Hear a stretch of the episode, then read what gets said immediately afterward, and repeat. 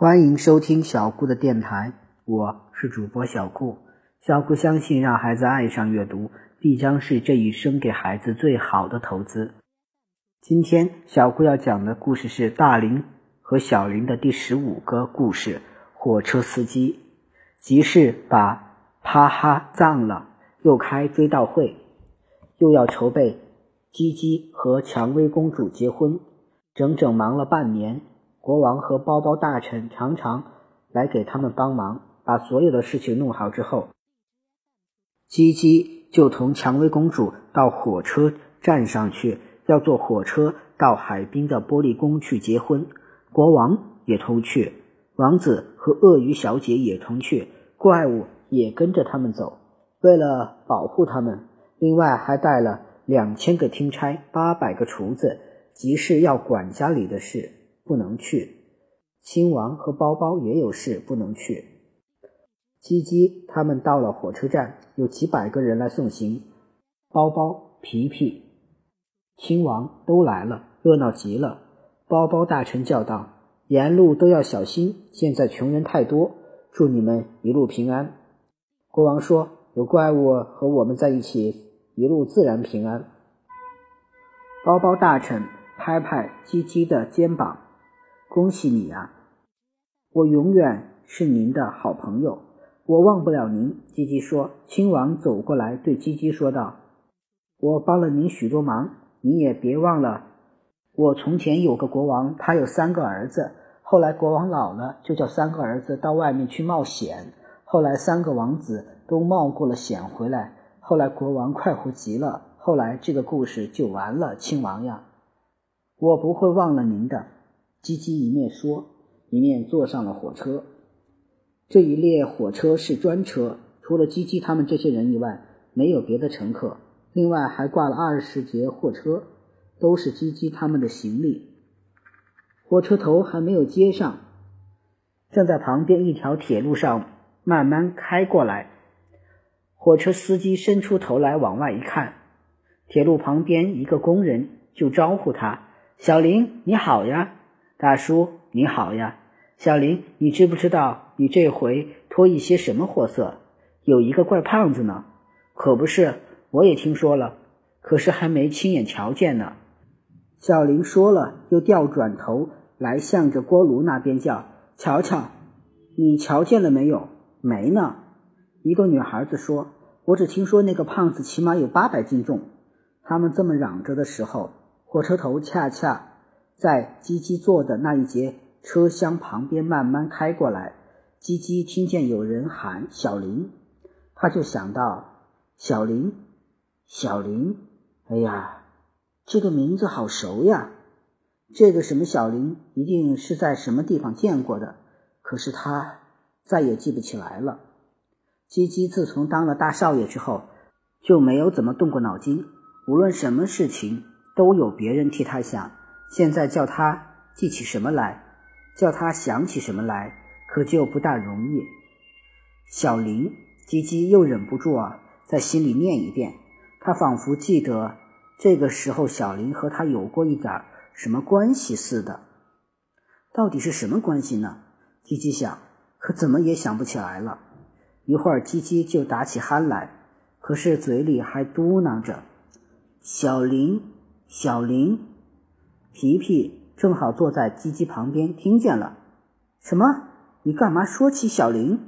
皮皮问鸡鸡：“你知道这个人吗？”鸡鸡问皮皮。皮皮叫起来：“我知道这个小林，我知道，这不是一个好家伙。他从小就很坏，他偷了咕噜公司的货品出去卖，还是包包审判的呢。有人说，第一四四格和第二四四格是小林他们打死的，不过没有证据。”你爸爸被害，一定也和小林有关系。鸡鸡只要一提起四四格和他爸爸被打的事，就吓得全身发软。他说：“哎呀，那可是个穷凶极恶的敌人。”他们正在这里谈话，忽然听见外面月台上有人吵闹，有王子的声音：“不行，不行！”坐在车厢里的人都不在意，以为。总是王子顺手拿了别人的什么东西，这是常有的事，没什么稀罕。可是外面越闹越厉害了，还听见站长在那里嚷什么：“别吵，别吵！”站长摇摇手，叫大家静下来。王子说：“不行，那就不行，问国王去。”很多人叫了起来。于是站长跑来见国王，告诉国王说：“事情是这样的，海滨正在闹饥荒，这里有人募集了一些粮食，装了四节车厢，要运到海滨去。老百姓都要求那四节粮食车挂在这一列车上拖去。”可是这一列车已经够重的了，不能再挂了。火车司机就说：“那么可以卸下四节行李车来，等下一次车再运，先运粮食。”王子说：“不行，现在请国王说一句话。”国王可也没有主意。我说什么好呢？这条铁路是唧唧的，火车也是唧唧的，我怎么能做主呢？站长只好去问唧唧。看是不是可以取下四节行李车，下次再运。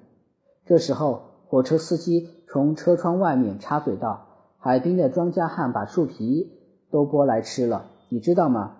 这粮食得赶紧运去。”机器听见那个司机说话，就暗自纳闷：这个声音好熟，是谁呢？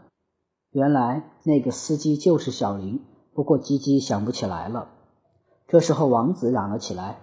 粮食慢点运去有什么要紧？那些行李车才是最重要的。那尾巴上四节车里全是蔷薇公主的胭脂和香水和香粉，耽误了可不行。蔷薇公主这回特别注意别人的话，就委屈巴巴的哭道：“哎呀呀，我的香香香香香粉！”蔷薇公主昏了过去，这可不得了。大家都乱成一片，有二十位医生挤在蔷薇公主身边，把她救醒。鸡鸡就连忙下命令，不许卸下蔷薇公主的香粉车。于是国王对站长下了命令，不许卸下蔷薇公主的香粉车。于是站长对小林下了命令，不许卸下蔷薇公主的香粉车。小林和乔乔走到站长面前，小林问：“这个命令是你下的吗？”“是我下的。”“怎么着？”粮食不运了吗？你管不着。站长说了就走。我问你，乔乔跟着站长走，还是香粉香水要紧，还是救灾的粮食要紧？站长不理，只是走。乔乔老是跟着问着。站长火了，嚷道：“干你们什么事？你们服从命令就是，叫你们怎么着，你们就怎么着。”小林也叫起来：“那我们不干，不让我们运粮食，只叫我们运这一列车废物。那我们不干，我们不干。”乔乔也嚷：“我们要给老百姓运粮食。”小林和乔乔说了，就走了。他们回到机车上，把机车开走，再也不理会这一列漂亮讲究的专车了。站长横眉怒眼地看着小林和乔乔走开。哼，非处罚你不可！站长嘟囔着：“你不干有什么了不起？我找别人来干。”站长就下命令，要调别的机车来。可是别的机车上的司机都和小林一样不肯干，调来调去都调不动。哎呀，这可怎么办呢？站长急了眼。皮皮说：“不要紧，吉吉少爷有的是钱，只要多出几个钱，不怕没有人来。”车站上就贴出了一张布告。说是谁肯来开车就加工钱，另外还发五十金元做赏金。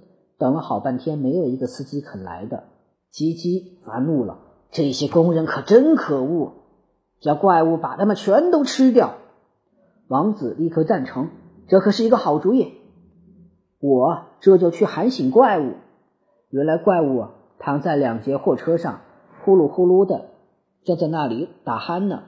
可是鳄鱼小姐拉住了王子：“你这傻瓜，要是把工人全都吃掉，谁来给我们做事呢？那怎么办呢？”正在这时候，蔷薇公主又昏过去了。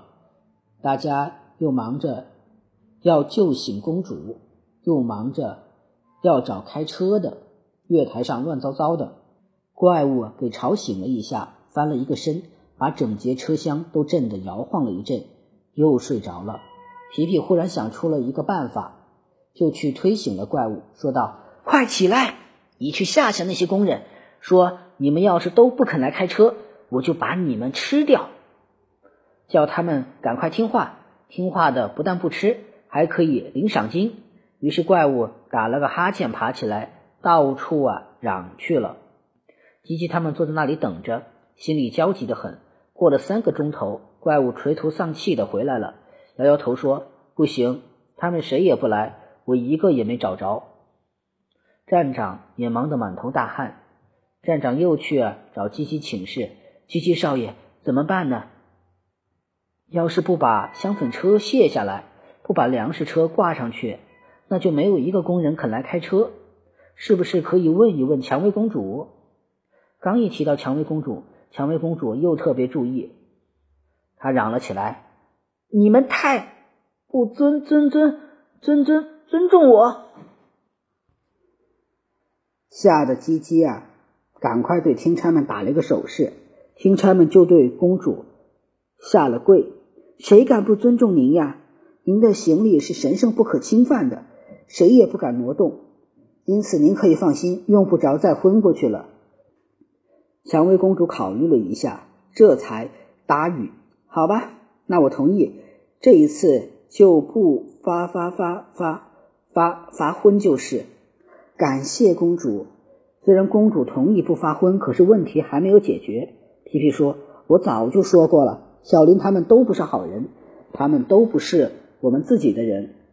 我们也有自己的人。”吉吉想了好一会儿，想出了这么一句话：“怪物就是我们自己的人。”怪物听见了，鞠了一个躬，说道：“不错。”我是您最忠心的奴隶，吉吉就对听差们打了个手势，意思是说叫怪物想法子把这一列车开走。遵命，怪物啊，毫无迟疑的就去开车。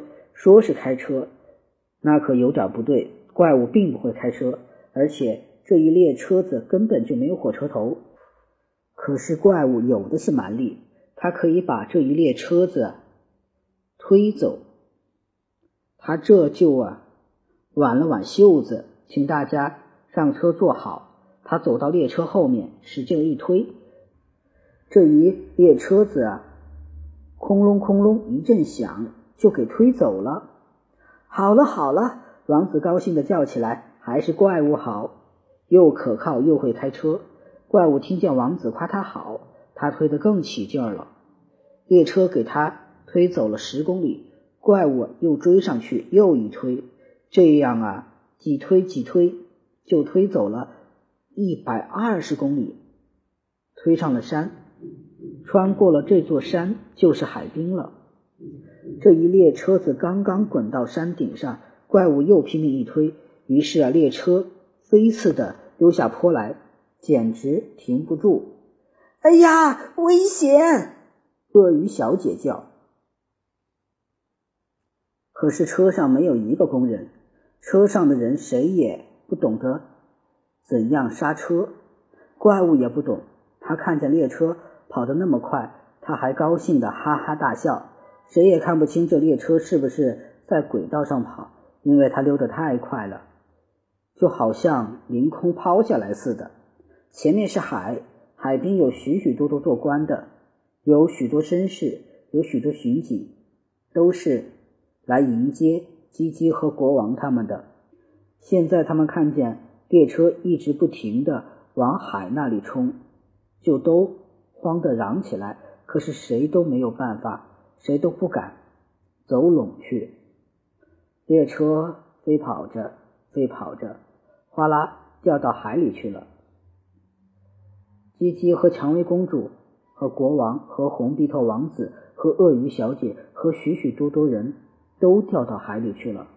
那许许多多官儿和巡警站在码头上发愣，一下子不知道要怎么办。海面上出现了许多水泡，像大大小小的珠子一样。大林和小林的第十五个故事就到这里结束了。希望大家能喜欢小顾讲的故事。谢谢大家的收听了。